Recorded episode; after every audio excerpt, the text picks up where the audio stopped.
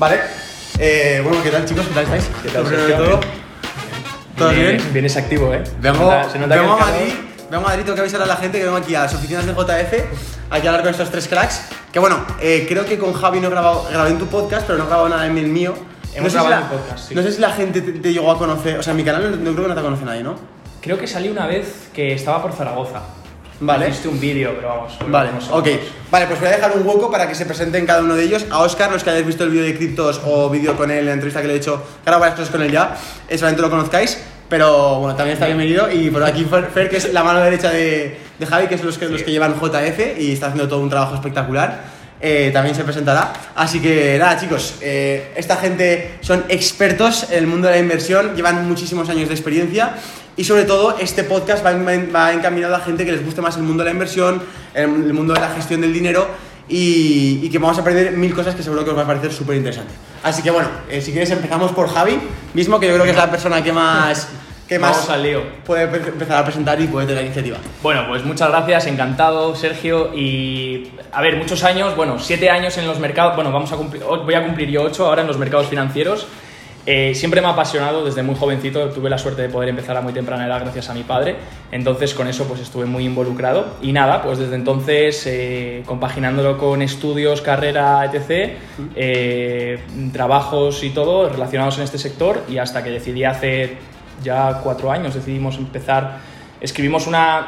No nos, nos gustaba invertir, pero no conocíamos a nadie que le gustase invertir, ¿no? Entonces lo típico que te sientes solo. Ya. Entonces te habrá pasado a ti con lo mismo que la filosofía NOAS, de, Sí. de que muchas veces lo querías compartir con gente, pero no conocías a nadie. Sí. Entonces hace cuatro años decidimos escribir un, un ebook simplemente para, para todas esas personas que nos preguntaban, pues decir, oye, mira, está aquí, es gratis, léetelo y, y aprende conmigo, ¿no? Y tenemos Vale. amigos y gente para hablar en este mundo, porque solo había americanos.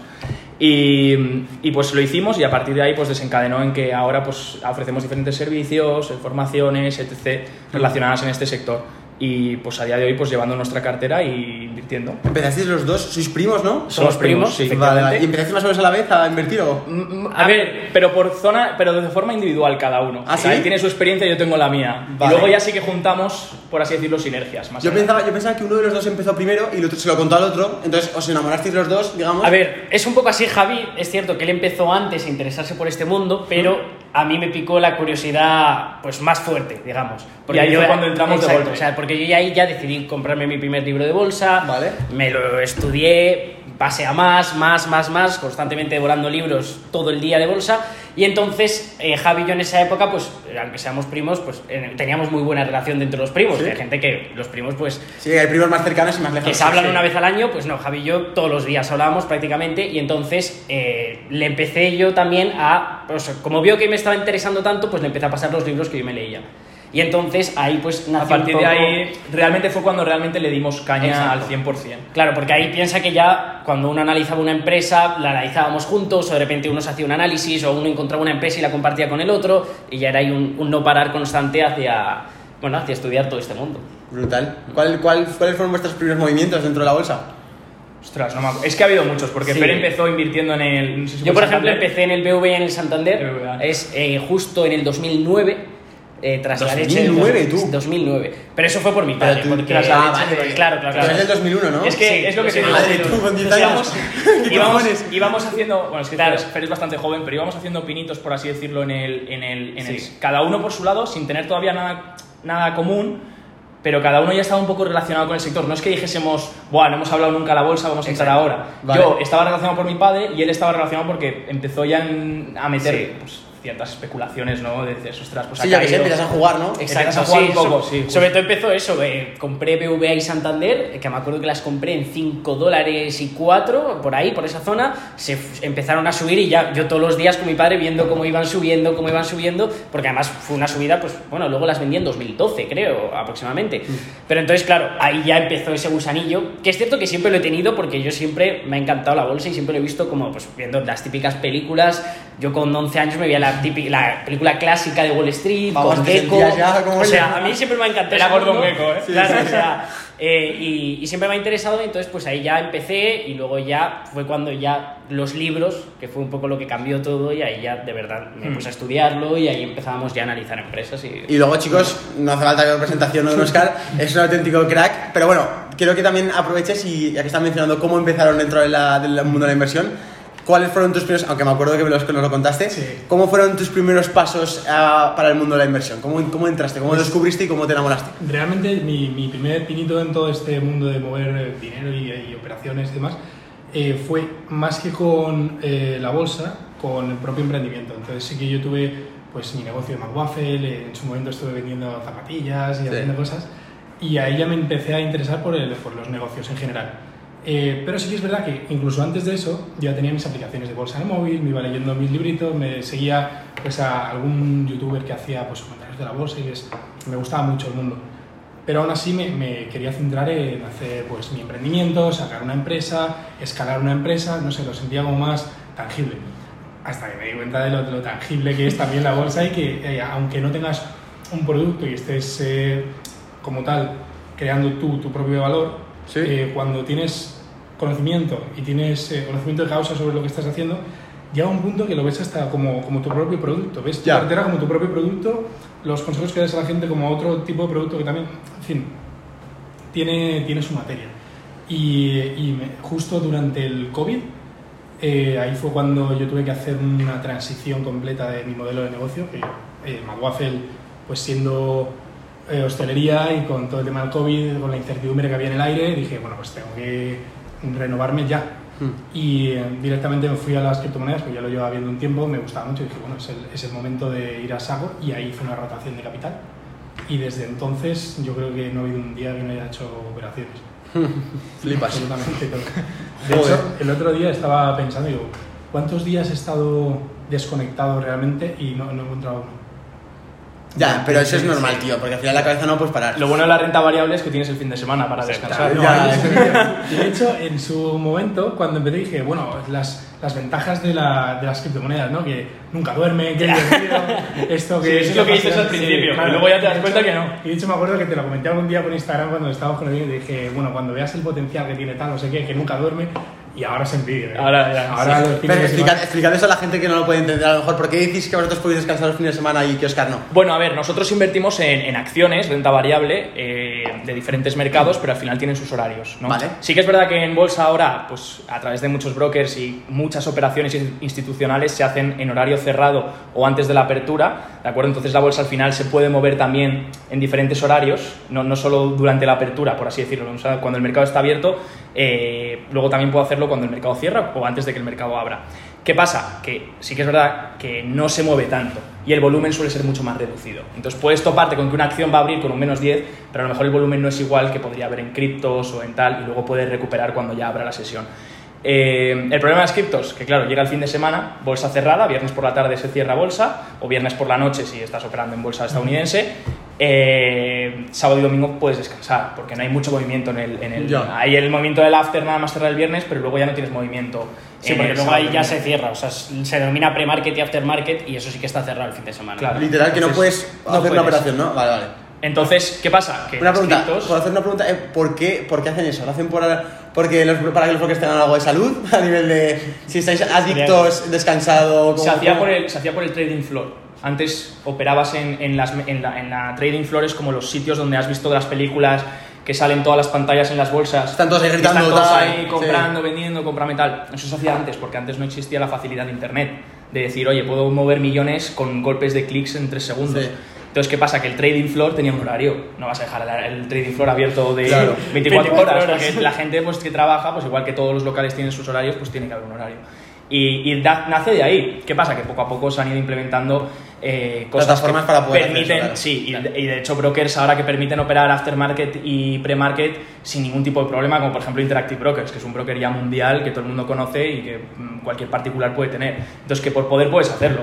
Claro. ¿Qué pasa? Que no hay tanto Incluso- movimiento. Incluso pasándolo a mi sector, eh, se puede operar con, con acciones tokenizadas eh, 24 horas y todos los días de la semana. Ah, claro, es verdad, eso me lo contaste. El tema de que hay, hay, hay tokens que, que copian. representan el valor de Vale, la sí. acción. Y eso está abierto toda la semana 24 horas. Claro. Es verdad que más o menos persigue, o sea, se iguala al precio que simularía el mercado, pero tú puedes operar con ello. Y si hay una noticia en el fin de semana, yo puedo operarla. Eh, quiero, quiero aprovechar de este podcast, ya que tenemos un sector como puede ser el de las criptos, con un sector un poco más tradicional, vamos a decir. eh, voy a hacer una especie de como de aquí confronting, ¿vale? Vas a, vas a hacer una especie, una especie de versus, ¿vale? Porque me gustaría saber, por ejemplo, la opinión de Oscar que tiene acerca de, de la renta variable. Vale, A ver, sí. porque, por ejemplo, ¿te parece que la renta variable es una inversión más aburrida? Ya que es una especie de montaña rusa el mundo de las criptos y es mucha más volatilidad. ¿O lo ves como un mercado en el cual sigue habiendo bastantes oportunidades, pero es menos locura, de que a lo mejor te despiertas el siguiente día y has perdido todo lo que tienes, o, o que el día siguiente te has, te has- te has forrado. Ejemplo hoy. Hoy no, Ejemplo hoy. ejemplo- Ha venido el día perfecto. Hoy es un día muy adecuado para eso, precisamente porque Bitcoin ha bajado una barbaridad. Sí, ¿no? Es algo he visto por ahí que se ha pegado una hostia. Sí, sí, no, y llevaba unos días ya, bueno, con un esquema que estábamos siguiendo, de hecho, en la. Sí, en la sí, bueno. Eh, pero, bueno, de hecho, aquí tenemos tres perfiles, porque yo soy cripto. Sí, sí, vamos a, vamos a comentarlo, vamos a y comentarlo. Fernando es penis. Es verdad, tú- al centavo, ¿verdad? Sí, Sí, sí, sí, sí. Y, Y yo soy lo más aburrido que te puedas imaginar. O sea, lo más coñazo. Lo que te imaginas haciendo excels de valoración, calculando todas las cosas. Ese soy yo. Entonces, eso es lo más coñazo. Yo sé que no vende, pero bueno. No, Y- es, es verdad que eh, quizá te trae un poquito más de cabeza el tema de pennies y criptos. eh, es mucho más volátil y tienes más sustos, entre comillas, pero también a nivel recompensas, cuando sabes hacerlo, creo que tiene más potencial de ganancia eh, con, con menos. Esto igual es un poquito así, pero con menos capital puedes generar más Claro, no, no, está claro. Sí. Entonces, de, de una manera te puedes meter al mercado y de hecho mi, mi planteamiento es entrar en criptos más adelante con Fernando, entraré en pennies y luego ya derivaré a bolsa tradicional porque a largo plazo lo que quiero es una cartera tranquila. Ya, No tengas que estar ahí matándote. Es así. O sea, me gusta mucho el cripto, me, me flipa el ecosistema, eh, le veo muchísimo potencial, mucho más del que tiene ahora y del que ha alcanzado en el último máximo. Pero aún así, lo que uno busca es que su propio patrimonio eh, tenga una estabilidad. Hmm. Entonces, sí, es quizás más aburrido ahora, pero, pero tiene, o sea, tiene un porqué y yo también busco ese- esa tranquilidad.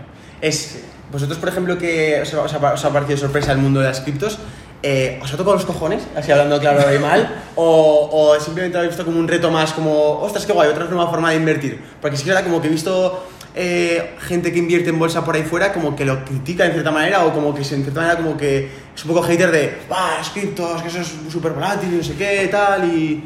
A ver, a ¿Cómo mí, a mí personalmente lo que son em- empresas a centavo se ha notado muchísimo este boom de las criptomonedas de la rotación de capital. O sea, piensa que eh, las acciones a centavo tuvieron un boom durante... Que es una acción a 2000. centavo para que la gente lo sepa. A ver, no es lo que piensan de estilo luego Wall Street, Claro, las hojas, las hojas porque no es eso. O sea, digamos que tú tienes en, en la renta variable, en los mercados normales, tienes tu Facebook, tu Apple, tu Amazon, etcétera, y luego hay acciones con, un- con una capitalización de mercado mucho más baja. Hablamos de 30 millones, 100 millones, es decir, muy, muy, muy Vamos, pequeño. que a lo mejor tienen tres empleados. Vale. Claro, o sea, sí, son empresas que tienen 10 empleados, Sí. literalmente. Y eh, por, por lo general, por lo que se suele operar este tipo de empresas es que suelen sacar noticias como que van a cambiarlo todo, etcétera. Es decir, como encontrar Apple cuando valía un dólar, imagínate, ¿no? Hostia, tío, qué locura. Y entonces aprovechar esos movimientos que van sacando con las noticias, que a lo mejor en un día, pues ahora mismo ya no, por culpa de las criptomonedas en parte, pero si tú te vas a enero, 5 o 6 empresas diariamente subían un 100%. Entonces, eh, claro, ahora ya no. Ahora de hecho, Entonces digamos que tu estrategia de inversión puedes, podemos decir que es eh, más volátil que, por ejemplo, la parte más de... No sé, sí, sí, mucho De hecho, más, no lo llamaríamos una inversión. No, sería ¿No? especulación. Es ¿no? especulación. O por sea, dentro de esas empresas sí que puedes encontrar empresas buenas para invertir a años, porque sí que tienen ese potencial de que a lo mejor tuvieron su boom hace 20 años, como por ejemplo, ahora una empresa que estoy mirando mucho, que era la empresa que alguno a lo mejor le recuerda, Ed Hardy, eh, era una marca de ropa que era muy... eh, Extravagante. extravagante. Bueno, diferentes empresas, pues por ejemplo esa empresa, pues ahora mismo es una penny. Si volviese a tener un resurgimiento como fue en aquella época, en 2008, que todo el mundo llevaba esa- ese tipo de ropa, pues sí que podríamos ver un boom dentro de esa empresa. Entonces, sí que hay oportunidades para inversión más largo plazo donde crees que esa empresa puede llegar a volver a pegar un boom, pero por lo general el 90% acaban en bancarrota y no las vuelves a ver en años. O sea, yo las empresas que opero ahora muy pocas son las que operaban en 2018-2017. Mm, joder, qué curioso, tío. El... Claro, y vosotros, por ejemplo, que aparecen las criptomonedas, ¿cómo os, ¿cómo os adaptáis a este nuevo cambio de paradigma? ¿Cómo- ¿Os adaptáis de una forma optimista, una forma de decir, me adapto, voy a darle caña rápidamente para poder entrar ya en este punto parte de mi patrimonio? ¿O es más lento y decís, bueno, lo miro desde lejos y si soy ya, me- ya entro? Bueno, eh, a ver, yo creo que no hay que menospreciar a nada. O sea, al final hay que ser abierto a, a intentar entender todos los productos que aparecen. También es verdad que hay que entender quién gana con el producto. ¿no? Eh, esto ha ido pasando a lo largo de la historia desde que se crean los mercados financieros. ¿Por qué existen tantos productos derivados? Porque aquí donde gana también es, es la entidad, ¿no? Claro. La entidad que lo emite y, y- y las comisiones que se ejercen por esos productos derivados que te permiten jugar y entonces tienes traders que están todo el día operando derivados a, pagando X comisión por cada derivado, ¿no? Entonces eh, piden apalancamiento, poder utilizar eh, deuda del broker, etc. y todo eso lleva comisiones. Hmm. Entonces ahí hay un negocio multimillonario y como dice el lobo de Wall Street, Wall Street nunca pierde. O sea, esos son los que se embolsan comisiones, eh, gane, suba la bolsa o baje la Los bolsa. que ganan más ricos, por ejemplo, en el mundo cripto son el, el fundador de Coinbase, Binance, El exchange, el ex- lo que te dice, Claro. lo que te dice Oscar, el de exchange hecho, es quien la, la gana. persona de la que yo hablo mucho, el Sam Bankman Fried, eh, millonario, bueno, mill- no sé en qué, mo- en qué punto está, pero su negocio es un exchange. Claro. Y ya está, o sea, Claro. y de ahí, de ahí está generando riqueza constantemente, incluso teniendo de las fees más bajas de, de todos los exchanges, eh, tiene un volumen diario que tú simplemente coges esa pequeña porción de fees que está cobrando y ya estás generando unas cantidades abrumadoras. Flipas. Yo para eh, comentar un poco lo que habéis hablado antes de, de- y especificar un poco cuál es la diferencia a lo mejor con especulación, trading, inversión, para que te hagas una idea, yo creo que el trabajo es completamente diferente. O sea, yo creo que yo tengo una frase que digo, todo el mundo empieza trader y todo el mundo acaba como inversor en valor o como inversor en dividendos o comprando pisos, porque acabas teniendo la, buscando la estabilidad que dice Oscar, ¿no? Sí. Y creo que es un trabajo completamente distinto. O sea, creo que el trader trabaja emocionalmente, tiene que controlar las emociones muchísimo, porque al final juegas con probabilidades. Tienes una probabilidad de X, porque nunca la vas a tener del 100%, es X, y tienes que saber cortar cuando esa probabilidad no está a tu favor, ¿no? Y luego tener un buen ratio de, de recompensa. ¿Qué hace, ¿Dónde está el trabajo de diferencia? Para mí el inversor es, no tiene nada que ver con ser un crack en emocio- a nivel emocional, sino tiene que ver con trabajar duro. ¿Por qué? Porque el inversor tiene que pararse y buscar dentro de las millones de empresas que existen en el planeta, buscar por qué una cotiza esos precios, qué tiene la empresa y leer mucho. Por eso Warren Buffett dice que lee mucho, porque es que es, es la verdad, cuando tú inviertes en empresas a largo plazo o inviertes en valor, lo que buscas es encontrar una empresa que el mercado esté ignorando y que tú veas potencial ahí. Entonces requiere mucho estudio, o sea, requiere filtrar todo, ver todo y luego cuando das con la empresa, leer cantidad de páginas. Eh, en cambio, el trading para mí no. El trading para mí requiere una gestión emocional que muy poca gente tiene y por eso creo que muy poca gente llega a ser rentable en trading. Eh, pero bueno, luego cada uno pues va descubriendo un poco más lo que más, lo que más le el ratio de, apasiona. de éxito con el trading es mucho más pequeño comparado con el de las inversiones. No, claro, al final la inversión, eh, si es a largo plazo y haces las cosas con cabeza, no es difícil convertirte en un inversor rentable si, si, si juegas a largo plazo y entiendes los vaivenes del mercado, que es algo normal. La gente piensa que una valoración de, tú tienes una empresa, compras a 10 dólares, le das una valoración objetiva de 50 por tus valoraciones y tus modelos, siempre va a haber un rango de equivocación, pero la gente el día que ya se te va a 5 ya se pone nerviosa o se te va a 6 Claro. la empresa va a llegar a 10. Esto es lo que dicen todos los. Toda la gente que calcula el valor, el valor eh, intrínseco de una empresa dice lo mismo. Oye, a mí me ha dado 50 dólares. Que se vaya antes a 1 o pase por 20 o vuelva a, a, a 5 o a 10, eso no lo sé. Y Ya. tampoco sé la variable T. La variable del tiempo es impredecible. Pero sé que mi valoración me da 50 dólares y que por tanto el mercado tendría que darle esa valoración justa. Ahora bien, toca esperar y ser paciente. Y luego, referente a las criptos, pues mm, adaptarse.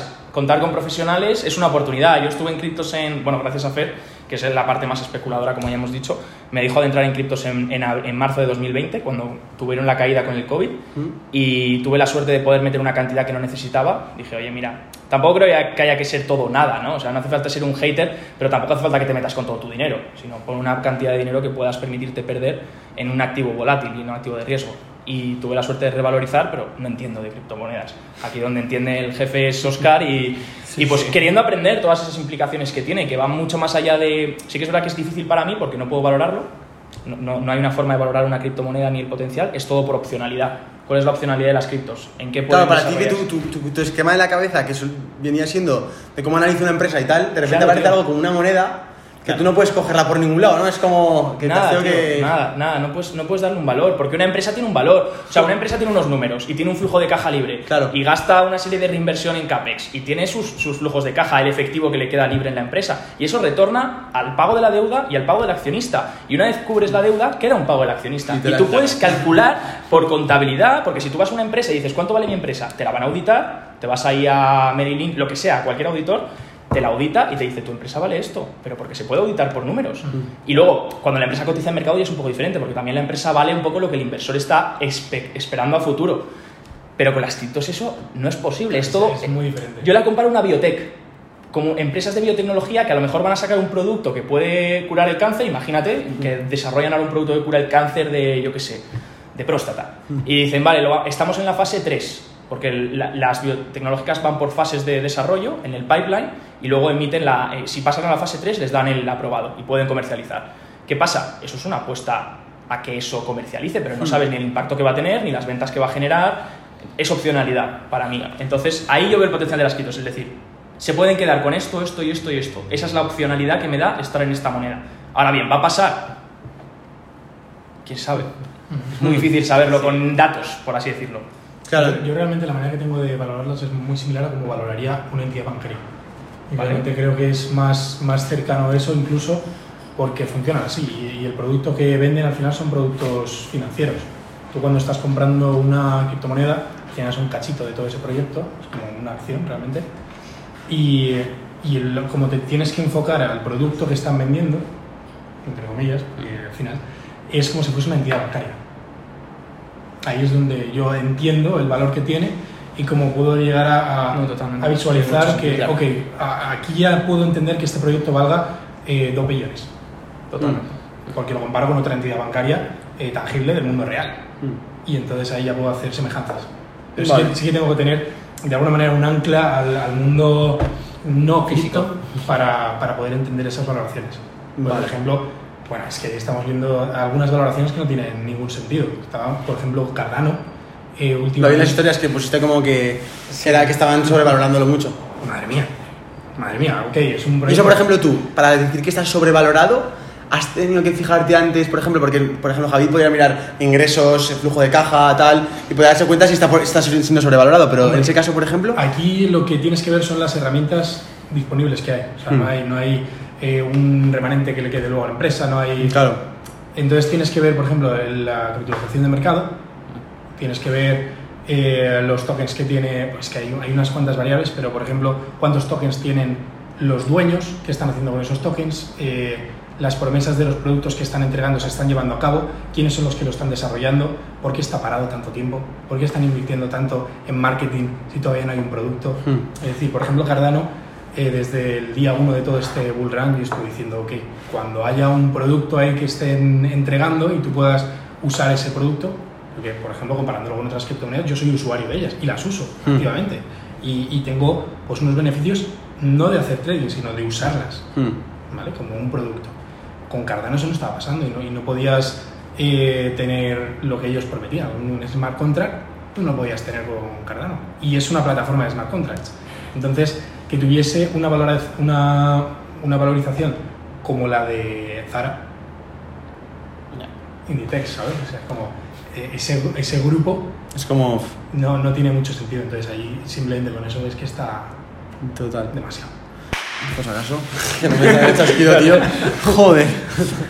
Vale, eh, una pregunta que yo creo que es- le va a parecer súper útil a la gente y es acerca de si esto es aplicable al día a día. Me explico. Sé que hay muchos chavales adolescentes que a lo mejor ven, pueden ver perfiles de, gente experta en inversión como vosotros y a lo mejor eh, se pueden pensar que vos- lo que hacéis vosotros en vuestro día, que al final os dedicáis a esto, es, sea eso, la realidad, es decir, que es o todo o nada. Es decir, yo o soy inversor y no hago nada más, o, no soy nada, o no invierto mi dinero y simplemente trabajo, emprendo y tengo ese dinero que me lo guardo en el banco o me lo guardo en, mí y ya está. Eh, hay, hay tonos grises entre medio. eh, Eso, eso es algo que se pregunta mucho. Sí, Sí. ¿cuántas, ¿cuántas horas necesitas Sí. realmente para poder empezar a invertir? Vamos a hablar de cada una de las partes Vale. que se dedica cada uno, Yo creo que varía. que yo creo que Sí, puede estar bastante Sí, eso no interesante. tiene nada que ver. Es que cada parte varía muchísimo. O sea, Bueno, si, si- si tú entras en, en lo que son las small caps, etcétera, Hombre, yo creo que siempre lo puedes eh, compaginar con algo, ¿vale? Pero en este caso sí que necesitas más tiempo, sobre todo en la apertura y en el cierre, que son los, eh, son las, los, el tiempo donde más movimiento hay en este tipo de acciones y es donde realmente se mueven estas empresas, ¿vale? Porque la bolsa sobre todo es eh, la primera hora y media es donde suele haber bastante volumen, luego por la tarde se suele relajar mucho y luego ya por la noche, antes del cierre, suele volver a entrar bastante más volumen y es lo que se denomina la power hour, al menos en, en las small caps, ¿no? Entonces, eh, ya te digo, por lo menos unas tres horas, tres horas y media para ser day trader de eh, small caps sí que hay que dedicarle. Luego, si te vas a ir a la parte más eh, swing, donde vas a invertir en empresas y vas a estar viéndolas cada día, pero vas a estar invertido durante una semana, dos semanas, tres semanas, entonces en ese caso perfectamente se puede compaginar con un montón de cosas y no vas, sobre todo el, donde haces ahí el, estudio, son las horas de estudiar la empresa, ¿vale? De ver si realmente puede, eh, puede mejorar en el futuro o no. Ahí es un poco donde vas a entrar eh, las horas, porque luego ya una vez que compras ya es un poco olvidarte y que llega a tus objetivos de, eh, de venta, eh, ya sea en beneficio o en pérdidas. Al final esto tampoco cambia mucho, es, Vale. sobre todo es eso. Si yo, por ejemplo, em, quiero empezar a, a- a invertir, Sí. y yo, por ejemplo, te- tengo mi día a día, ¿vale? Tengo mi rutina, mi trabajo, mis entrenamientos, lo que sea, ¿cuánto crees que es el mínimo de tiempo que podría dedicarle para poder dar una rentabilidad a mi dinero? Sí, es que ya te digo, depende mucho si vas a querer ser day sí, trader, o sea, si quieres comprar y vender en el mismo día, porque esto es importante. Si quieres comprar y vender en el mismo día, al menos en small caps, ya te digo, por lo menos cuatro horas al día tienes que estar mirando la pantalla, cuatro, tres horas, dependiendo de cómo esté el día de activo, porque luego hay días que es todo el día, literalmente desde las 3, bueno, desde las dos y media, 2.45 hasta las diez y media. Hmm. Si es un día donde no hay prácticamente movimiento, por lo general suele ser desde las 3 hasta las 4 y cuarto, 4 y media, y luego ya de 9 a 10, 8 y media a 10. En horario español. Vale, Con- ok, Con ok. la diferencia de hora eh, a Estados Unidos, ¿vale? Vale, ¿y esto, y esto es replicable a, a todos los day tradings en cualquier sector? Es decir, por ejemplo, en el, en el tema de la, de la mm, renta variable, ¿es, es algo parecido al tema de hacer day trading o, o puedes dedicarle menos es que tiempo? creo que al final depende de cada persona, ¿eh? O sea, igual, y en las penis incluso igual. O sea, Fer a lo mejor se tira cuatro horas al día, pero yo creo que si una persona desarrolla un método que le funcione durante la primera media hora de apertura, pues luego cada uno es buscar un poco lo que le funciona, ¿no? Y cómo de, de automatizado hace su, su- su trading. Obviamente esto es trading, que yo no tengo ni idea porque yo no soy trader, pero, pero luego ya en la, en la renta variable, a ver, es que existen muchísimas cosas. Por ejemplo, una estrategia que se ha puesto muy de moda, que viene de Estados Unidos, eh, estrategia de swing de crecimiento, se puso muy de moda en 2020, que es lo que te estaba comentando antes. Eh, sobre todo se centra en acciones techs, acelerando beneficios, acelerando retornos, eh, fondos institucionales entrando y compras en roturas de máximos históricos.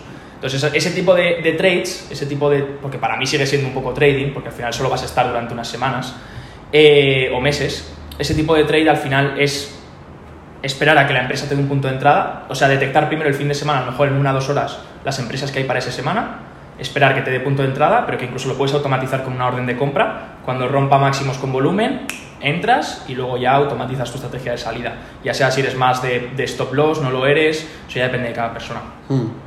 Yo, por Vale. ejemplo, pues no, yo es que al final pues compro acciones que me gustan por la valoración o Claro, a por lo mejor tú a lo mejor si durante toda una, vamos a poner dos semanas, no has visto nada que te guste para poder entrar, puedes no entrar, ¿no? Eso es, no hay problema. O sea, nosotros, a veces la mejor inversión es, es eh, aportar más capital a las acciones que ya tienes y creo que Claro. están haciendo bien. Es ley de Pareto al final la bolsa, es lo mismo. El 20% de tus acciones, de tu cartera te va a dar el 80% de las ganancias. Sigue siendo lo mismo también, esa, esa ley se Es- aplica es ahí, ¿no? Exactamente así de aplicable. Por eso muchas veces que hay veces que no hay que aferrarse a las acciones y decir, vale, la que esté yendo mal, a menos que confíes muchísimo, muchísimo, muchísimo en la valoración, si alguna no cumple con lo que estás proyectando, oye, fuera ya está, y ampliar las que sí me están dando, sí están cumpliendo con lo que yo, yo tenía pensado.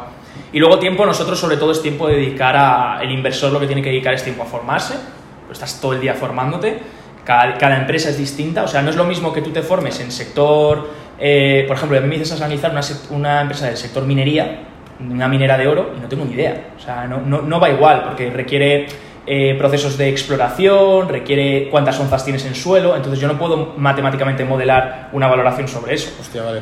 Pero sí que puedo hacerlo en el tipo de empresa en el que estoy especializado. Pues más a lo mejor retail, eh, empresas un poco más grandes. A lo mejor el otro día analizaba Walmart, analicé Facebook. eh, ahora estoy analizando Uya, que es una empresa mucho más pequeñita, tecnológica de China.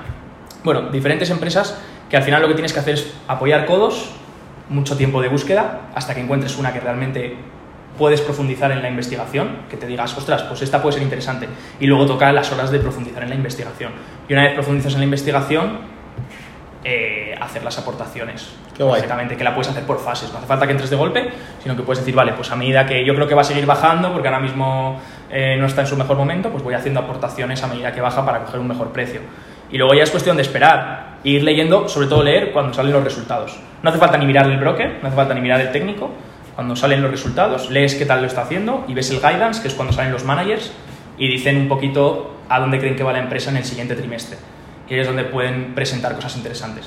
Haces eso y ya con eso lo tienes servido. ¿Qué pasa? Vale. Pero luego tienes opciones distintas. Puedes hacer inversión pasiva, que lo habrás escuchado, que no tienes ni siquiera que dedicarle un minuto. Es abrir la cuenta y ya está. Ya. Luego puedes hacer inversión por ETFs, que también puede ser bastante sencillita, recoger tú mismo fondos y hacer una selección de fondos de cartera.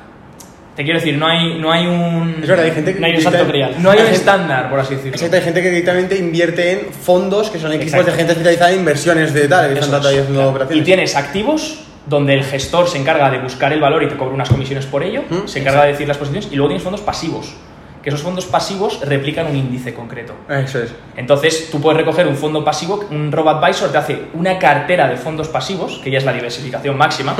y entonces, eh, tú puedes recoger una cartera de fondos pasivos y decir, vale, lo único que tiene que hacer un robot es replicar esa esos fondos. Y ya está. Y entonces las comisiones son menores a un 1% anual. Vale. Y tú vas generando ahí un 3, 4% anual, 5%. Y el riesgo, te quiero decir, puedes tener un año de un menos 4, menos 5, pero es mínimo porque estás muy diversificado. Vale. Entonces, eso es lo bueno. Yo Vale. creo que es una industria que es también muy bespoke, en el sentido de que, eh, teniendo en cuenta el nivel de riesgo que pueda asumir cada uno, el capital que tiene, cuánto tiempo le puede dedicar y, y cuáles son hasta sus propios gustos por las, el tipo de acciones o el tipo de criptomonedas que pueden llegar a entender, Todo, claro, es que varía mucho. eh, Es que varía te puedes llegar a, a customizar tu propia cartera de la manera que más se ajusta a ti. Entonces, yo creo que es la parte guay de todo esto. Que no Claro. tienes que ajustarte a la estrategia que tiene esta persona que tú sigues, sino que tú puedes eh, diseñar en base a tu, a tu mentalidad, a tu riesgo, todo lo que he comentado, ¿no? Eh, para que realmente se ajuste a ti. O sea que realmente. O sea, no, no es tú ajustándote al mercado, Vale. es ajustar el mercado. O sea que tú puedes ajustar tu estrategia a tu disponibilidad y tus ganas de querer meterle. Absolutamente. Si tú quieres meterle poco tiempo, a lo mejor te vas a perder más oportunidades, pero, pero bueno, de cierta manera es mejor que no hacer nada. Claro. Y hay veces que ganas Sí. más, ¿eh? Y En, en claro, la bolsa no es aplicable lo de más trabajo, más beneficio. No es aplicable para nada. Mm. Es Ya. trabajo inteligente o, y a veces lo mejor es esperar. De hecho, hay gente que se queda en liquidez toda su vida y cuando hay una oportunidad en algún mercado o en alguna acción, entra a tope, saca beneficios en poco tiempo y luego se vuelve a quedar en liquidez.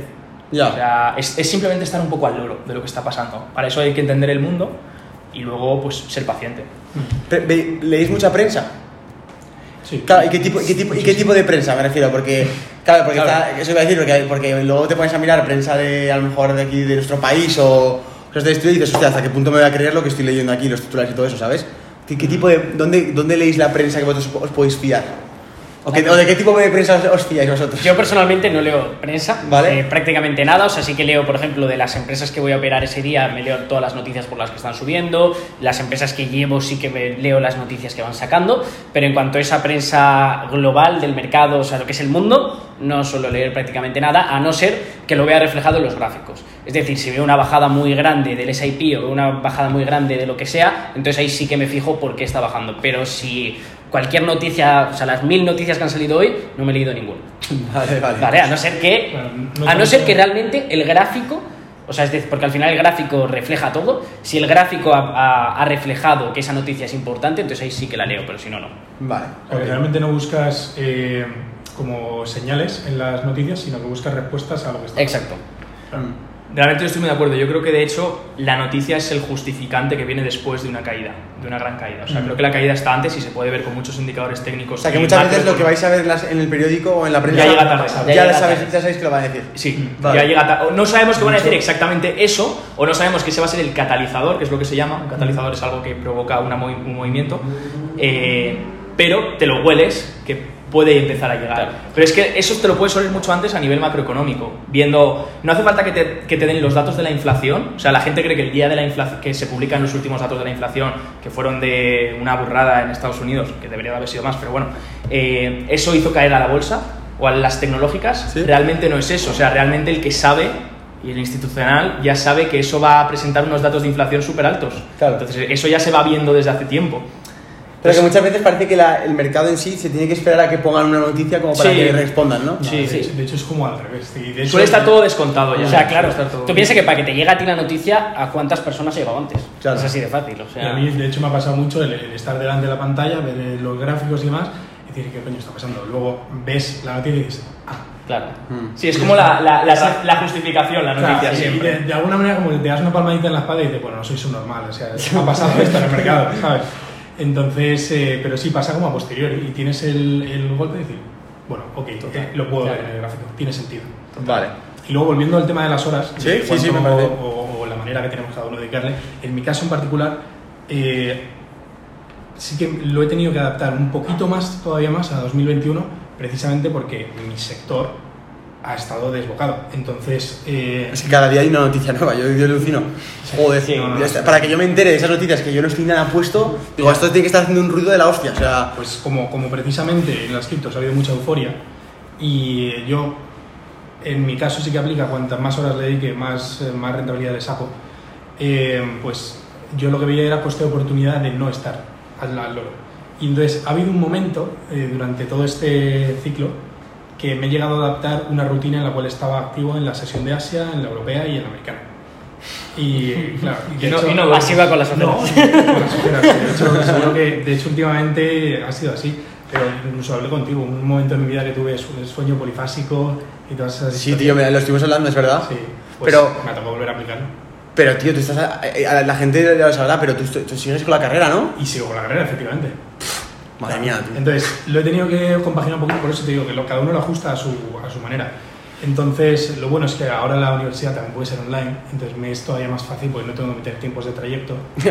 Ventana de universidad, ventana del exchange y ventana de las noticias. Profesor hablando por aquí, luego eh, un, un seminario que está dando otro por aquí.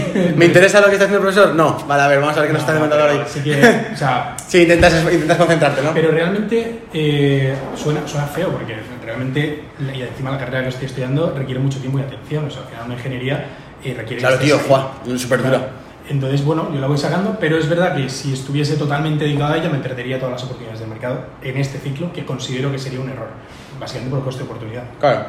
Es decir, Ve- ¿Ves tú, por ejemplo, en el mundo de las criptos, que luego hablaremos más adelante en el, en el vídeo que vamos a hacer después, em, ¿ves que va a haber un, que este periodo de tanta volatilidad va a acabar siendo más estable, rollo simulando un poco esos, esos números que puede hacer eh, la renta variable o... Hay volatilidad por, por muchos aspectos, sobre todo ahora es un tema muy emocional.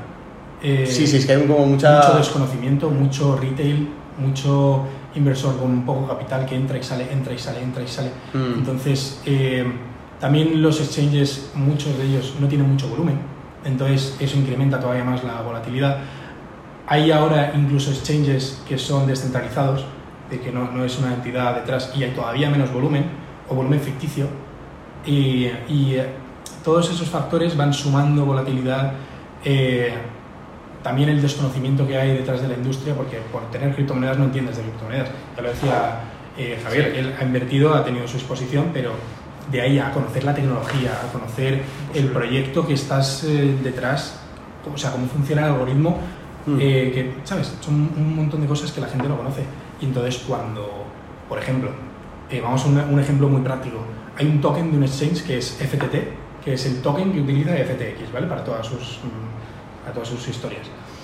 Eh, ese token teóricamente tendría que valer más según más volumen tuviese el exchange, porque está diseñado para valer más según eso, porque lo que hace FTX es que luego recompran por el valor, por un porcentaje del valor de sus beneficios, recompran su propio token y lo queman, deja de existir. Y está fijado cuántos va a haber, entonces reducen la, la supply que hay a unos niveles valorosos. Sin embargo, cuando todo el mercado baja, este token también baja.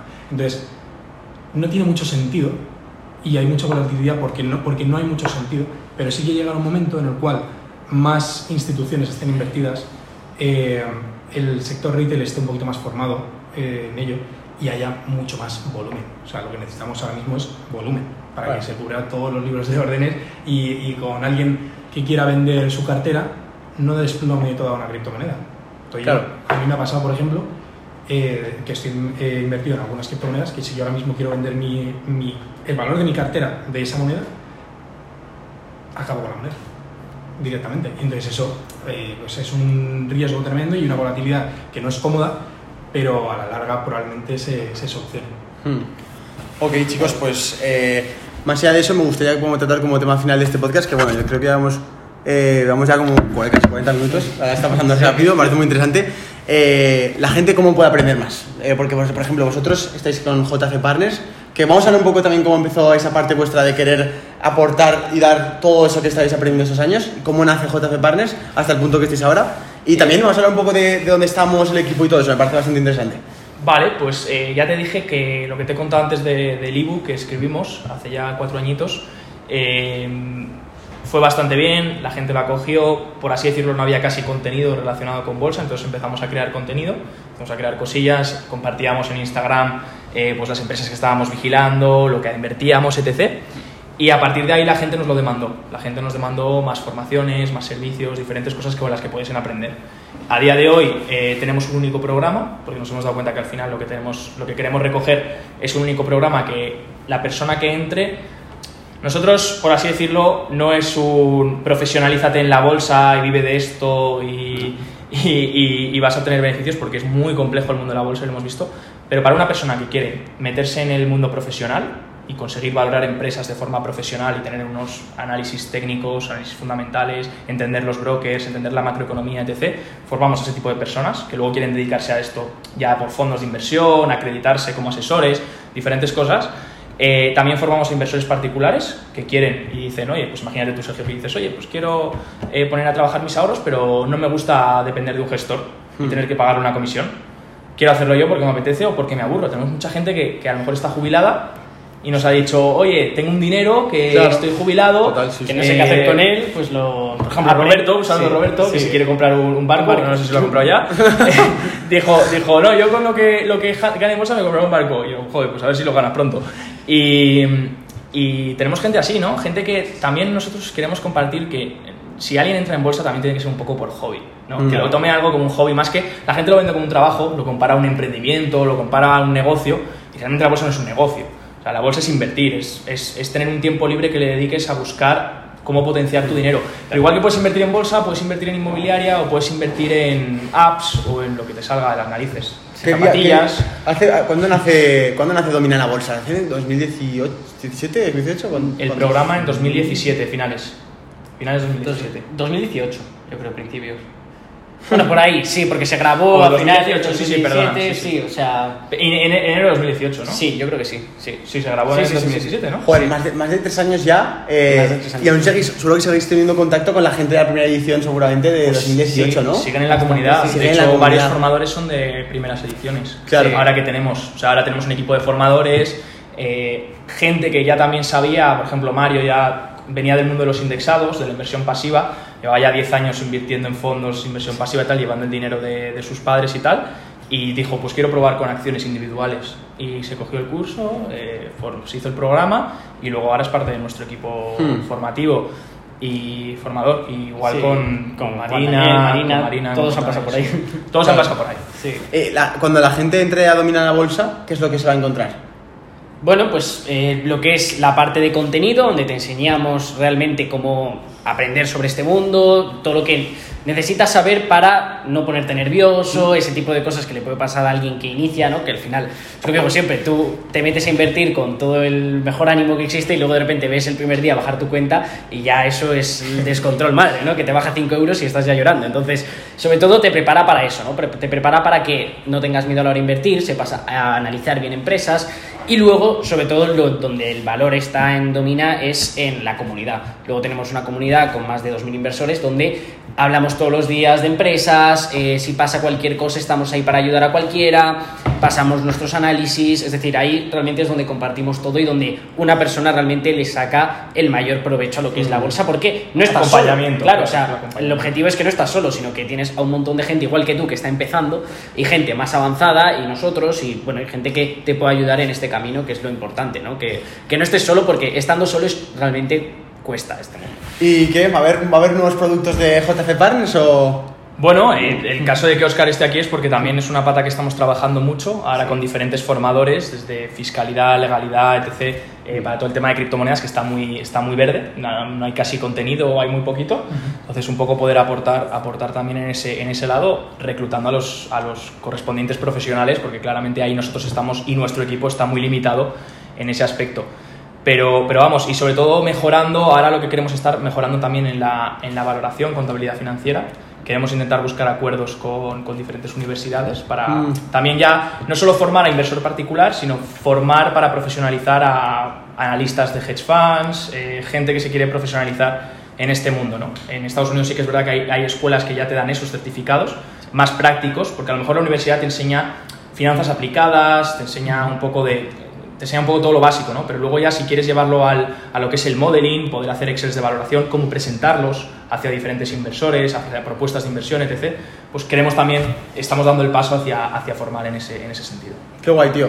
Eh, bueno, tenéis en Instagram de todo este, todos estos cracks eh, en la descripción de este podcast y os, os aconsejo que lo sigáis y le echéis un ojo porque está súper entretenido. Y bueno, chicos, muchas gracias por estar en este podcast. La una charla muy gracias. Gracias a vosotros. Bueno, chao, chao. Y nada, nos veréis pronto por aquí. Así que nada, chicos.